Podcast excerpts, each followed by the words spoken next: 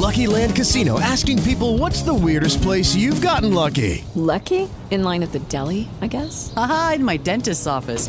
More than once, actually. Do I have to say? Yes, you do. In the car before my kids' PTA meeting. Really? Yes. Excuse me, what's the weirdest place you've gotten lucky? I never win and tell. Well, there you have it. You can get lucky anywhere playing at LuckyLandSlots.com. Play for free right now. Are you feeling lucky? No purchase necessary. Void where prohibited by law. 18 plus. Terms and conditions apply. See website for details.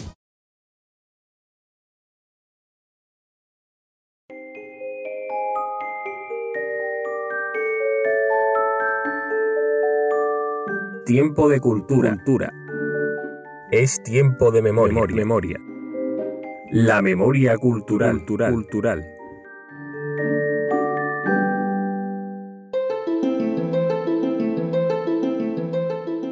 Bienvenidos una semana más a Es Tiempo de Cultura, Es Tiempo de Memoria. Esta semana hemos cambiado de obra, venimos de investigación y narrativa, pero esta semana nos acompaña Silvia Delgado, poetisa, vive en Sopelana, cerca de Bilbao. Ha viajado por el mundo, sobre todo por América Latina, y ha ido recopilando poco a poco su obra. Tenemos, por ejemplo, No está prohibido llorar con los supervivientes de 2005. Pese a todo, también de 2005. Esta obra se trata además de un CD en el que se pueden escuchar los recitados de Silvia junto con los de la poeta argentina Norma Segades las 40 chimeneas del infierno, que además ha sido premio Antonio Machado, canción inútil para Palestina, Los partos de la bestia y por supuesto sus dos obras sobre la memoria, que son las que más vamos a tratar en este espacio, que son Venid a ver la sangre de mi memoria herida y entre el yugo y el salitre.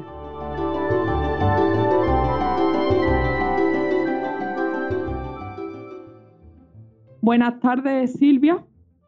Un gabón, como decimos en mi tierra. Buenas noches. Y también tenemos, además, acompañándolos a Isidoro Coello, que es el presidente de la Asociación de la Desbandad, que es el tema sobre el que va a tratar este espacio, que además ha acompañado a Emilio en el espacio anterior en una entrevista muy interesante que espero que hayáis disfrutado. Y bueno, pues por supuesto, Isidoro, puedes participar en cualquier momento en la entrevista y hacerle las preguntas que creas oportunas a, Silvia. Yo voy a empezar con la primera y es que empezaste con la poesía a los 28 años. ¿Qué te impulsó a ello? Mm, eh, en aquel momento en mi vida pasé por una crisis existencial, así que suena un poco a burgués, pero bueno, esa, esa fue una crisis, ¿no? Y entonces eh, paré todo lo que estaba haciendo en aquel momento, en los trabajos, la actividad social y todo esto, y me puse a pensar qué quería hacer en esta vida, ¿no? Eh, y así fue, fue, como empecé a escribir y fueron saliendo mis versos y ya a una edad muy madura, ¿no? Eh, porque mis orígenes no están en el mundo académico, ¿no? Están, como te digo, de una de, una, de, una, de, llegar casi a la madurez de una manera muy precaria, con trabajos muy precarios y demás, ¿no? Por eso en la mayoría de mis trabajos es, hay una mirada siempre muy, muy social, ¿no? Muy contestataria. ¿Y por qué decidiste dedicarle una obra completa a la de Fanda? Bueno, porque yo cuando sé de la historia de lo que es la masacre de, Málaga, de la carretera Málaga-Almería, eh, lo sé no hace muchos años. Y me llama poderosamente la atención eh, el olvido ante semejante atrocidad, ¿no? Eh, y empiezo a, leer un poquito más y averiguar un poco las razones, las causas de por qué se pudo dar aquello, de por qué ha pasado tanto al olvido, de qué y todo esto, ¿no? Y, decido también hacer eh, la marcha senderista que se hace todos los años y a raíz de, esta marcha, de recorrer todos los kilómetros que recorrieron aquellas, aquellas gentes, me parecía que merecía una obra, que escribirle una obra completa, ¿no? Que no son más que 20 poemas, pero me parecía que, aportar algo, mi visión como mujer y como poeta. ¿Y cuál fue la experiencia en esa marcha desde Málaga hasta Almería, que se hacen varias jornadas, además muchas veces acompañados ¿no? de presentaciones de libros, diferentes actos culturales? ¿Cuál fue tu, tu experiencia en esos días? Pues por un lado te das cuenta in situ de, las, de, las, eh, de las condiciones en las que tuvo que, ir caminando aquella gente. Por un lado es el, valor histórico, ¿no? todo, lo que, todo lo que aprendes sobre cómo, cómo fue aquello. Y, y, por, y, por, otro lado también a mí me, siempre me llena mucho de esperanza, porque me parece que bajo una misma bandera gentes venidas de diferentes ideologías y de diferentes sueños somos capaces de ir caminando hacia un solo objetivo, ¿no? que es eh, la recuperación de la memoria o, finalmente la llegada a Almería. ¿no? Esa es mi experiencia y yo creo que es para, para, para, para hacerla cuantas más personas podamos y, reivindicarlo. ¿no? Sí, porque por suerte tenemos asociaciones como la que, la que es presidente Isidoro, ¿no? Tenemos numerosas asociaciones que luchan por recuperar esa memoria, que luchan porque esa historia no, no sea olvidada. En el episodio de la desbandada, eh, por lo, he leído tus poemas y hablas del, del fotógrafo de la desbandada. ¿Nos puedes hablar un poco sobre él? Sí, bueno, quizá ahí sí me pueden matizar más cosas, porque yo al final eh, paso un poco de pudor, porque yo solo soy poeta y llego a donde llego, ¿no? Pero quizá él me puede matizar. Te cuento un poquito lo que, lo que yo sé y que, que él diga más, ¿no? Pues Hasse Sisse era un, un, arquitecto canadiense que formó parte del equipo de Norman Bethune, eh, que, que, que estaban todos en el Socorro Rojo Internacional a Norman Betune, a Hassan Sisei y a su tercer acompañante, que se llamaba Thomas, junto a, a, Carmel, a Matilde Landa y a Tina Motti, les eh, ordenan marchar a empezar a ir por la carretera porque saben de la atrocidad que está sucediendo, ¿no? Entonces, eh, como, avanzar, como avanzadilla va el equipo de Norman Betune con una ambulancia y se dan cuenta de la multitud de gente que llega y de las condiciones en las que están llegando y tal una vez empiezan el recorrido de la carretera, ¿no? Eh, entonces desalojan toda la ambulancia y se dedican prácticamente a socorrer a los supervivientes con esa ambulancia vaciada a socorrerlos y a llevarlos a destino que era Almería, ¿no? Por las condiciones vitales en las que van llegando, pues muchos heridos, enfermos, hambrientos o pues eso, ¿no? Entonces, Hassen sí se hace una, creo que son unas 27 fotografías de este, de este suceso, ¿no? Estas 27 fotografías que son el único testimonio gráfico que existe de lo que es la desbanda, es decir, la única prueba, aparte de la de los supervivientes, real, eh, palpable que existe de lo que, de lo que allí sucedió, ¿no? Por eso tienen tanto, tantísimo valor y también porque la mirada de, eso ya es una opinión mía, ¿eh? las fotografías, la mirada es la de una mirada de un hombre que no es, que no es un profesional de la fotografía y capta instantes que, no, que, que, son de mucha espontaneidad. ¿no? Es muy presente en muchas de las fotografías eh, el símbolo, a mí me parece hoy día un símbolo, ¿no? pero en aquel momento de la caña de azúcar. ¿no? Y eso indica pues, que para, para, los supervivientes de aquella matanza, pues que la caña de azúcar fue una, un, uno de los alimentos primordiales que consiguió que, mm, que, seguirían viviendo, ¿no? Y entonces se ve en ocasiones, en alguna de estas fotos se ve esto, ¿no? Pues esta es la figura de Hassen Sisse, ¿no? Se, se, reivindica mucho la figura de Norman Bethune, obviamente por, por, por, la, por, la, dimensión de su, de su persona, pero más allá de él existen otras personas que, que no deberían tampoco pasar demasiado al olvido, ¿no? Y una de ellas es este. Si quieres matizar algo más, Isidoro. Poco, poco más. Ha descrito prácticamente todo lo que se puede decir de, de Norman Bethune y de Siste y de Thomas Whitley, pero como ella bien dice, en la desbandada ocurrieron muchos actos heroicos que, que son los que tienen que estar saliendo a la luz y ella lo hace estupendamente en uno de los poemas del libro que escribió para nosotros, para la banda entre el yugo y el salitre. Mira, yo, yo a Silvia mm, la conocí en la tercera marcha, que fue la primera que hizo ella, la primera marcha integral, y concretamente me percaté de ella en la sexta etapa, en la Rábita, recuerdo que los compañeros de Albuñol habían organizado un acto, eh, una conferencia y también un acto donde, donde cantaba Lucía Socán. Y antes de esto, Silvia nos recitó, nos recitó unos poemas del libro Venid a ver, La sangre de mi memoria herida. Bueno, era tal la magnitud de aquellos versos y, era la intensidad con la que recitaba los poemas que prácticamente el centenar de personas que estábamos allí nos quedamos profundamente, profundamente impactados. Eh, recuerdo que cuando nos despedimos en Almería, ella prometió, y así lo cumplió, eh, escribir unos poemas para editar un libro que es el entre el yugo y el salitre, como, como lo tituló, en el que encontramos poemas que, prácticamente rinden homenaje a lo que es a lo que es la desbandad, porque encontramos poemas que rinden homenaje a, supervivientes, como es Carmen Tejero, eh, rinde homenaje a Sice, que es uno de los, testigos de la desbandad, eh, rinde homenaje a las brigadas internacionales, a nuestro compañero que recientemente había fallecido, Marcos Sedano. Entonces, lo que yo quiero preguntarte, Silvia, es que estos, estos poemas no se escriben solo porque hayas hecho la desbandada con nosotros. Creo que, que una vez que lo lees te das cuenta del trabajo, del trabajo tan enorme que tienes que haber realizado de investigación y demás para poder confeccionarlo. Pero te preguntaba que si ha sido muy, muy costoso.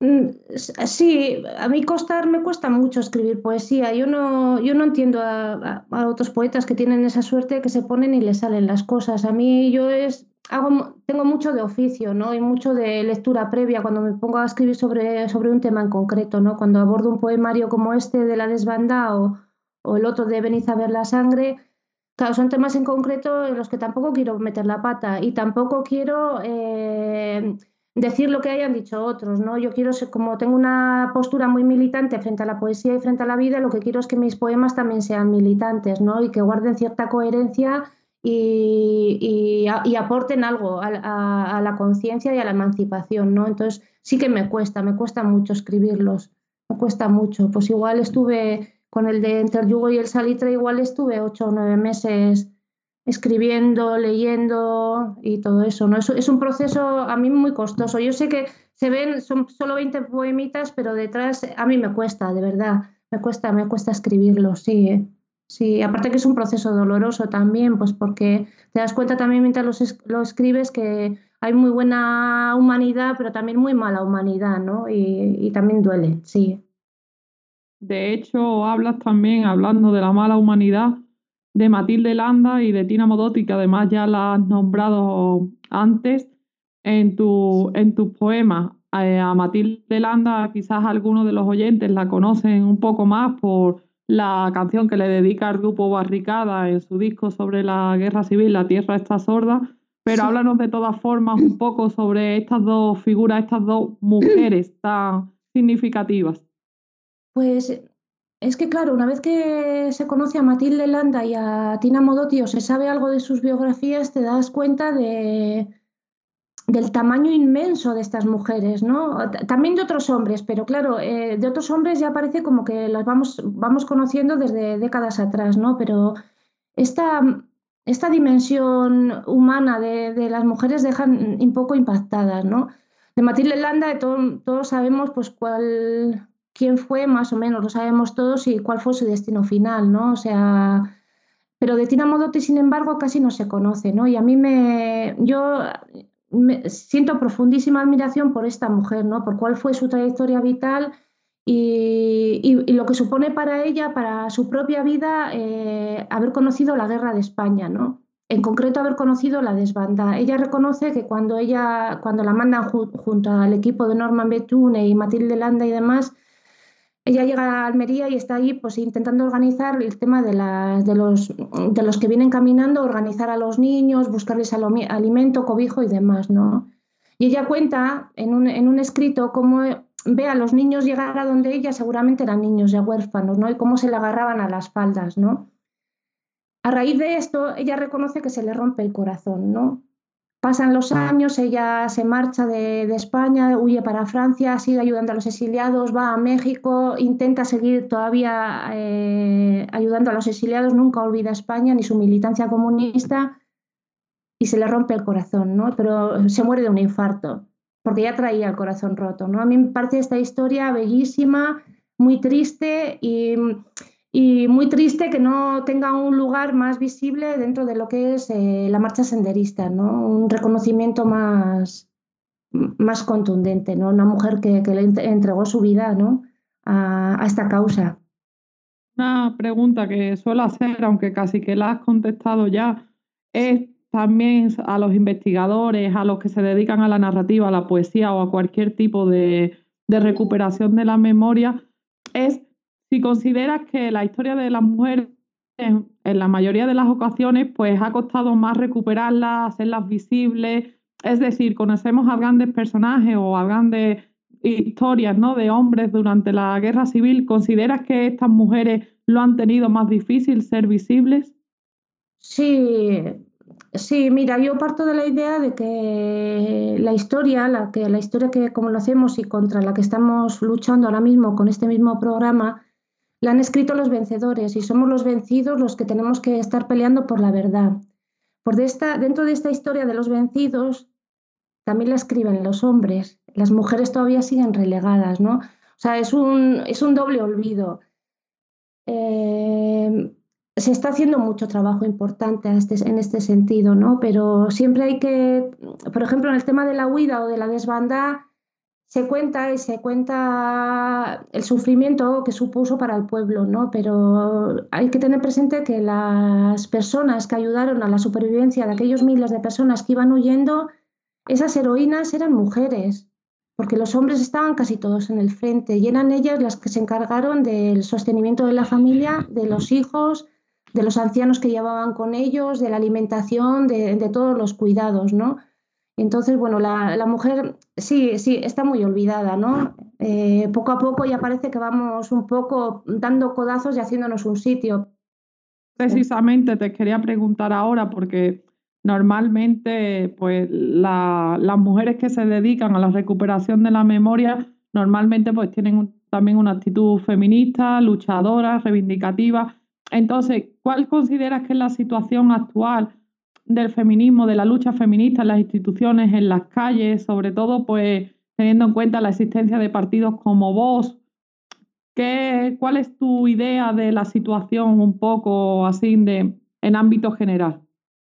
Yo es que para mí, que soy una persona de ideologías muy clásicas y que yo creo en el feminismo de clase y todo esto, los otros feminismos, pues no consigo entenderlos, ¿no? Me cuesta, me cuesta mucho comprenderlos y lo intento, pero, pero creo que la lucha feminista que tan importante parecía que era en los últimos años, pues yo de pronto siento como que se está atomizando, ¿no? Como ha pasado con la izquierda siempre, ¿no? Que empieza, se empieza a dividir, a dividir, a dividir, se atomiza, se bombardea y ya está, ¿no? Dinamitada la, la, la lucha, ¿no? La lucha unitaria. Y con el feminismo yo pienso que pasa un poco igual, o por lo menos me pasa a mí, ¿no? Que yo soy como muy clásica y muy, y muy, muy, igual para otros feminismos el mío es un poco chapado a la antigua, ¿no? Pero yo hablo desde la mujer trabajadora que soy. Entonces, otros discursos no consigo entenderlos, no... Tengo tres o cuatro cosas muy claras en el feminismo y, y, lo demás, la verdad que no, no lo entiendo, no lo entiendo, no soy... No, no lo entiendo, vamos, no... Vamos, yo también comparto el, el, feminismo de clase, entonces entiendo perfectamente a lo que a lo que te refieres y lo que quieres decir, vamos. Bueno, pues cambiando un poco de tema, le dedicas también una poesía a una figura que ande más. Hello, it is Ryan, and we could all use an extra bright spot in our day, couldn't we? Just to make up for things like sitting in traffic, doing the dishes, counting your steps, you know, all the mundane stuff. That is why I'm such a big fan of Chumba Casino. Chumba Casino has all your favorite social casino style games that you can play for free anytime, anywhere with daily bonuses. That should brighten your day a little. Actually, a lot. So sign up now at chumbacasino.com. That's chumbacasino.com. No purchase necessary. BGW. Void were prohibited by law. See terms and conditions 18 plus. ¿No te encantaría tener 100 dólares extra en tu bolsillo? Haz que un experto bilingüe de TurboTax declare tus impuestos para el 31 de marzo y obtén 100 dólares de vuelta al instante. Porque no importa cuáles hayan sido tus logros del año pasado, TurboTax hace que cuenten. Obtén 100 dólares de vuelta y tus impuestos con 100% de precisión, solo con Intuit TurboTax. Debes declarar para el 31 de marzo. Crédito solo aplicable al costo de la presentación federal con TurboTax Full Service. Oferta sujeta a cambios o cancelación en cualquier momento. Ah, en Andalucía pues es bastante, sobre todo en la provincia de Sevilla, a la, a la que pertenezco, pues es bastante llamativa que es Quepo de Llano.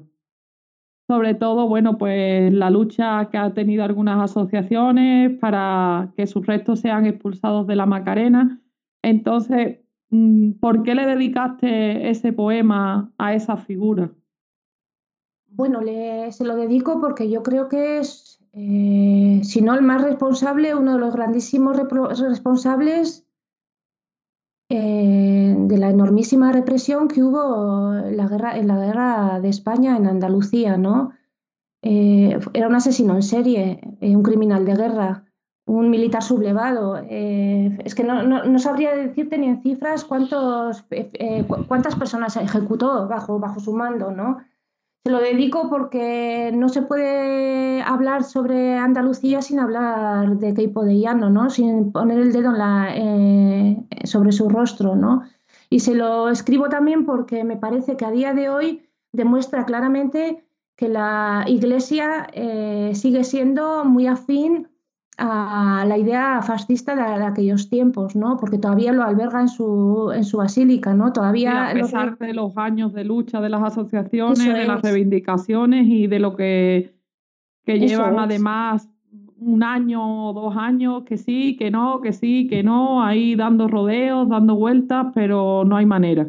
Eso es. Entonces me parece que eh, por, las dos cosas, ¿no? Porque es eh, inevitable hablar de, este ser humano, de este ser infrahumano, y por el otro lado porque demuestra la cara de la, de la Iglesia, ¿no? Que no nos puede llevar a engaños. Bueno, pues eh, en tu obra de Venir a ver la memoria de mis sangre heridas hablas de la mujer, de homosexuales, las mujeres castigadas, el papel de la Iglesia, bueno, y en tu, el resto de tus poemas, pues tiene, toca numerosos temas. Supongo que es porque consideras que la sociedad actual evidentemente no es una sociedad perfecta. ¿Quieres hablarnos un poco de cuáles son tus ideales o tus luchas actuales? Bueno, yo eh, es que yo creo que aunque las cosas hayan cambiado de, en los últimos 40 años, hemos tenido un barniz democrático, pero a la vista de todos está que hoy día el fascismo está ya en las instituciones, ¿no? El fascismo está en las conversaciones de taberna abiertamente, ¿no? El fascismo está en las actitudes de los que viajan contigo el metro, ¿no? Es decir, ha habido un barniz que nos ha servido para aguantar estas décadas, pero ahora parece que, está cogiendo un auge muy, muy peligroso. Eh, yo escribí Venid a ver la sangre de mi memoria herida porque comprendía que para hacer una lucha en el presente eh, teníamos que tener muy, presente, muy siempre en, nuestro ideario eh, quién era el enemigo y la magnitud de sus, de sus asesinatos y de su crueldad y, de, su, de su látigo. ¿no? Y hoy día creo que las mismas ideas nos tienen que ir a hacer combatir contra ese fascismo que está en un auge. Eh, estamos en, un momento muy peligroso, yo creo, y, para nada, no, yo creo que no hay ni, ni un solo poema que, sea, que se quede obsoleto si es combativo, si, si sirve, ¿no? Totalmente de acuerdo. Y bueno, pues para terminar, si Isidoro quiere hacerte alguna pregunta antes de que yo cierre la, entrevista. Bueno, eh, la pregunta es que, que, si vas a participar en la próxima marcha y que si no vas, si no vas a sorprender con, con algo, evidentemente algo de poesía. Sí, sí, sí, si se hace sí que veremos a ver si el COVID nos deja, ¿verdad? Sí. Pero, pero si se vuelve a realizar, claro que sí, ahí estaré. Sí, sí. Sí, no tengo ninguna duda de que, mm. de que hay que estar. Hay que estar porque ya lo hablábamos en la, en la marcha del año pasado, ¿no? Porque no solamente es importante por la cuestión de la memoria, que es básico, por llegar a las escuelas y que los niños y los adultos, todo el mundo sepa lo que sucedió allí, sino porque también porque tenemos el acoso ahora mismo de, las desbandadas modernas, ¿no? de las desbandadas africanas o de la migración de la gente que también va huyendo ¿no? de, sus, de sus países y, todo esto. ¿no? Entonces es una lucha por el pasado, pero es una lucha también por el presente ¿no? y por el futuro. Entonces hay que estar, sí. Lleva mucha razón. Además, sabes que en el próximo encuentro internacional de memoria de la desbandada que vamos a hacer, una de las mesas, precisamente pretendemos tratar eh, los éxodos que en la actualidad están, están ocurriendo prácticamente en, toda, en, todo, en todo el mundo. ¿no? Eh, lleva mucha razón. La desbandada del 37, de febrero del 37, fue lo que pasó, pero lamentablemente aunque cambien las formas o cambien los mundos o las ciudades o los países, se siguen, se siguen dando y se siguen maltratando siempre al más humilde y al más pobre, que es el que tiene que estar huyendo de su tierra. Yo, yo quería hacer unas puntualizaciones, porque es que tanto creo en el programa anterior como ahora me, me estáis tratando de presidente de la desbandada. Yo no soy presidente, soy miembro fundador pero y soy miembro de la junta directiva, porque si alguien se enfada luego que me dice, oye, que te dijeron presidente, no dijiste nada, ¿no? Vale. Y, y, con respecto a Silvia, tenía muchas ganas porque la gente no la conoce, ¿no? Y yo quería definirla y, y para definirla eh, me acuerdo mucho de, de, cómo habla de ella un gran amigo mío, que ella le conoce, Rafael Calero, que también es poeta de aquí de Salobreña, y cuando habla de Silvia y de su poesía, eh, dice así que, que, a Silvia hay que defenderla o hay que definirla, perdón, como una poeta, una poetisa visceral, utópica, combativa, rabiosa, anticapitalista, feminista y sobre todo antifascista. Y quiero decir que la conozco y no solamente porque ha hecho la banda, porque he tenido eh, la suerte de compartir con ella algunos días este verano. Y es que actúa como escribe. Es decir, que, de Silvia, de, Silvia hay que, hay que saberlo todo. Y gracias por ser así, Silvia. Qué bonito, y sí, qué bonito. Ya que estamos, ¿cómo nos podemos acercar a tu obra? Porque yo la he descubierto hace poco y me he quedado maravillada. Entonces, Ahí casi te contesto yo, porque los últimos libros que tenía me los traje yo. ¿No es así, Silvia? Sí, sí, es verdad, es verdad. Entonces, eh, nos quedan algunos libros de Entre el yugo y el salitre, Los partos de la bestia y eh, Venir a ver las tanques de mi memoria herida. Eh, no quedan muchos, pero si alguien quiere alguno de estos libros, y es, es muy aconsejable tenerlo en nuestras librerías, que que se ponga en contacto con nosotros, con la desbandada, que mientras que tengamos libros le podemos proporcionar. No sé si ella tendrá alguna cosa o quiera decir algo más, pero yo es que creo que me traje todos los libros que tenía en su casa. Sí, sí, sí, los pocos que me quedaban, sí. Mm. Sí, nada, avisar que si quiere alguien leer, pues que suelo publicar casi todo lo que tengo en papel, lo tengo, aunque un poco desordenado, lo tengo en mi blog, que se titula, mi blog se llama Civispacken que corresponde a la dirección de mi propio nombre, Silvia Delgado Fuentes, y también en, el Facebook. Y, está casi todo ahí en Internet, sí. Pues si queréis cerrar diciendo algo más o tenéis alguna matización.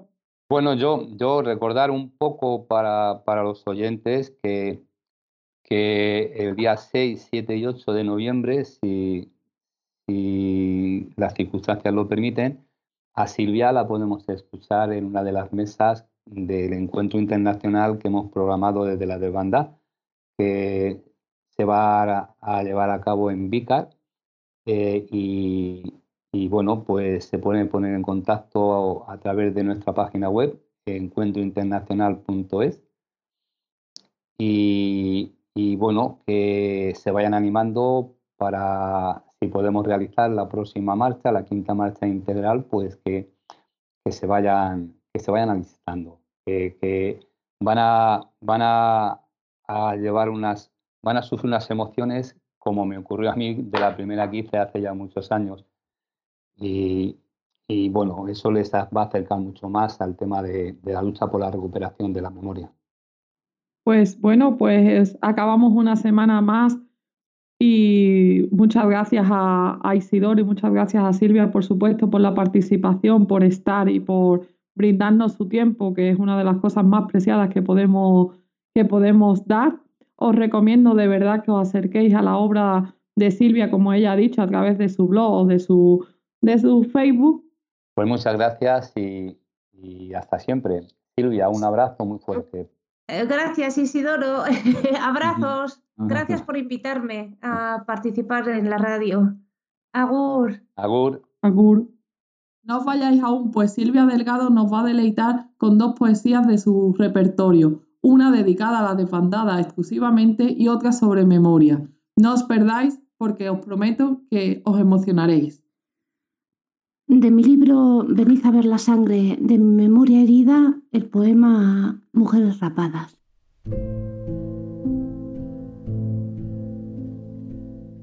Caminaban por las calles de los pueblos con sus cabezas rapadas, apestando a mierda, mientras las otras gastaban el rosario y sumisas o perversas consentían. Caminaban entre risas, soportando escupitajos de aquellos que tal vez envidiaron su firme decisión de ser libres. Caminaban a empujones, con dolor por el escarnio, con dolor por haber presenciado tanta muerte gratuita, con dolor multiplicado nombre a nombre por los hijos de los hijos. Caminaban casi a rastras, casi a ras del suelo sus vidas, casi sin aliento, improvisando dignidad con cada paso. Sin un Dios que las protegiera, caminaban mansamente, sitiadas por el odio, sin ninguna gracia. Del libro Entre el yugo y el salitre, el poema Canción de los Olvidados.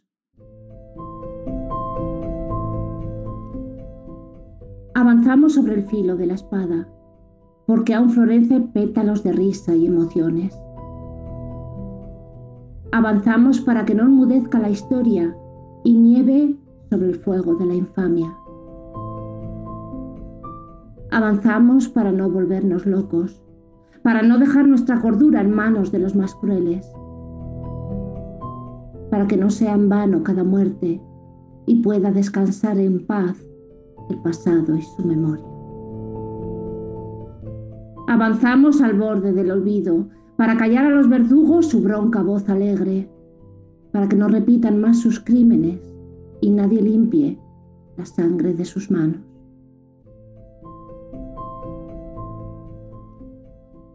Avanzamos sospechosos de creer en la utopía, sospechosos de querer atrapar en arenas movedizas a los que borraron sus huellas animales del rostro de las víctimas.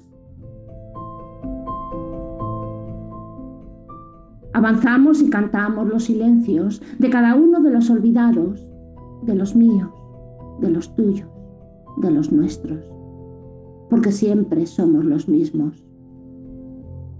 Avanzamos paso a paso, sin rendirnos.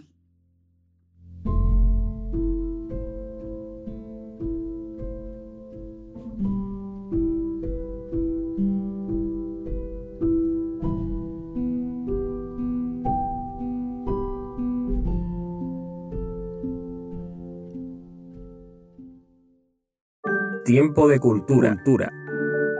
Es tiempo de memoria. memoria. La memoria cultural. cultural.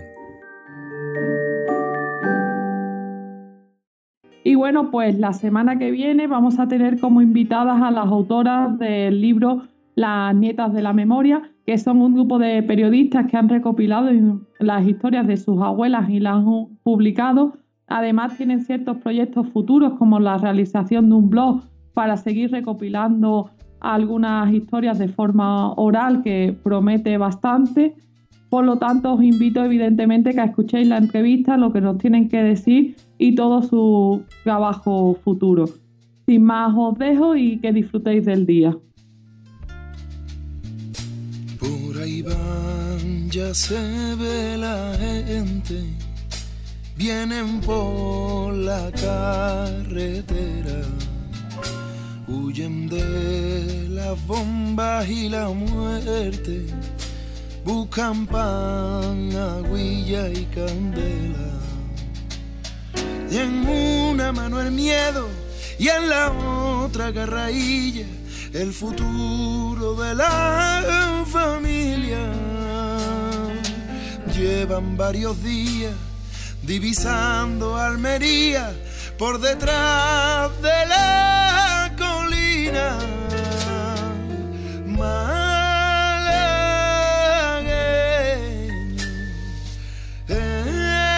hermanas y hermanos, vuestros nietos no van a olvidar que en esta Andalucía nuestra vivimos una desbandada.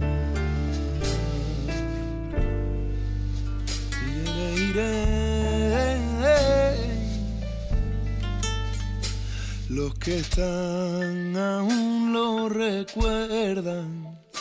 Que hambre, que fatiga y que hipo.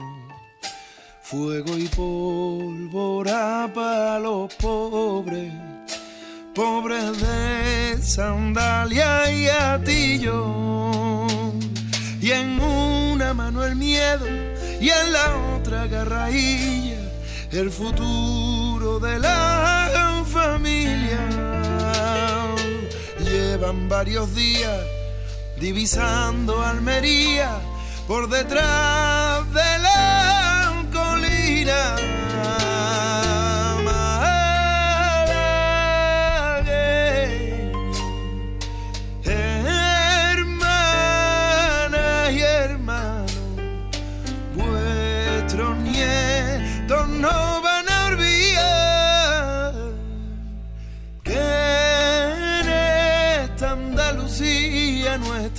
Vivimos una.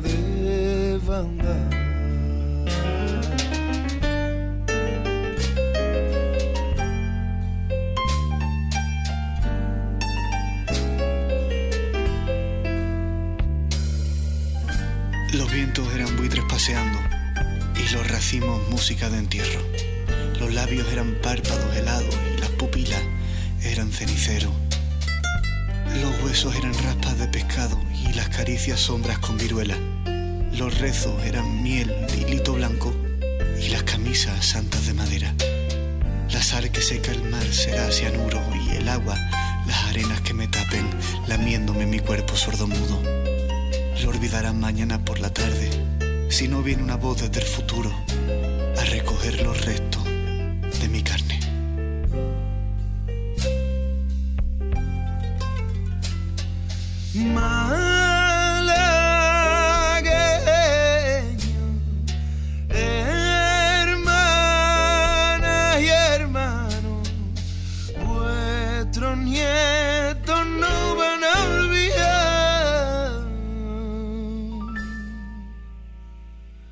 Que en esta Andalucía nuestra vivimos una desbandada. Vivimos